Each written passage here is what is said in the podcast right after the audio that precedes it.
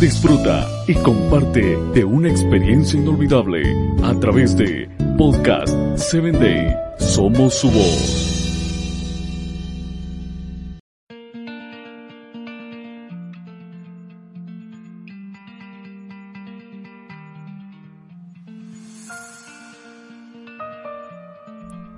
Hola, te saluda tu doctora Erin Castellano desde la ciudad de Glendale, California, deseando que el Señor esté llenando tu vida con su gozo, con su salud y misericordia. El día de hoy vamos a hablar acerca de un problema que está aquejando grandemente a una tremenda cantidad de personas en este momento a lo largo y ancho del mundo un problema que hasta hace poco tiempo era poco frecuente. Y estoy hablando tanto de la esterilidad como de la infertilidad, que son dos términos que aunque parecieran sinónimos, son distintos. Ya en la Biblia nosotros escuchábamos hablar acerca de diferentes casos donde se presentaba este tipo de problemas. La Biblia dice que los niños, los hijos, son una bendición de acuerdo a Salmos 127, 3 y 5. El Señor envía esa heredad con un propósito definido.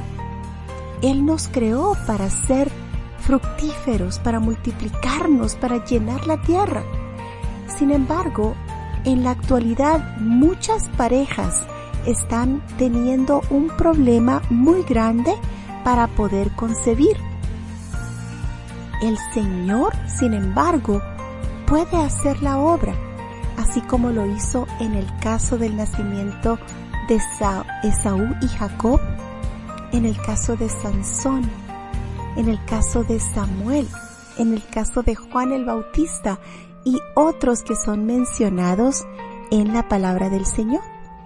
La esterilidad, cuando nosotros hablamos de este término, estamos hablando de una persona que presenta un factor que evita absolutamente la concepción del embarazo. La infertilidad, por su lado, es la incapacidad de lograr la terminación de un embarazo. Este tiene dos causas. La primaria es que nunca presentó un embarazo y la secundaria es posterior a un embarazo normal para que nosotros veamos cómo es la esterilidad y la infertilidad, se debe tener más de 20 años y ser menor a 35 años, tener más de dos años con la misma pareja y relaciones sexuales por lo menos tres veces por semana, sin uso de un programa, de un sistema o un método de planificación familiar nosotros vemos que cada vez este problema se hace más frecuente. Y quiero decirte que hay muchos factores que en este momento están afectando la salud hormonal tanto de hombres como de mujeres. La alimentación de estos días es totalmente nociva para este tipo de problemas. Por esa razón es que yo te invito a que puedas eliminar primeramente la dieta que es hormonal. ¿Cuál es esta dieta hormonal?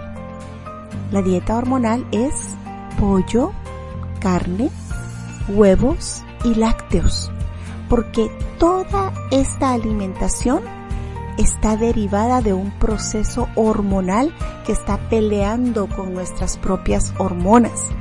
Muchas personas están todavía consumiendo pescado y lamentablemente de acuerdo a los estudios, las mujeres en este momento están un 84% de ellas en un proceso de tratamiento hormonal de cualquier latitud, de cualquier ámbito.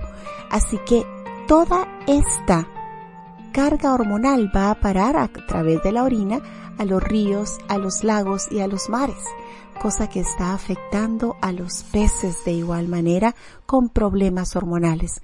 Por eso te invito a que tengas una dieta de acuerdo a cómo el Señor la ideó. Granos enteros, frutas frescas, vegetales ensaladas, mucha agua y sobre todo, si estás teniendo un problema de esta índole, pon tus cargas a los pies del Señor, porque así como Él hizo milagros antes, puede hacerlos ahora. Recuerda que Él vino para que tengas vida y la tengas en abundancia. Hasta un próximo episodio de Plena Salud. Síguenos en www.podcast7day.com. Hasta el próximo episodio.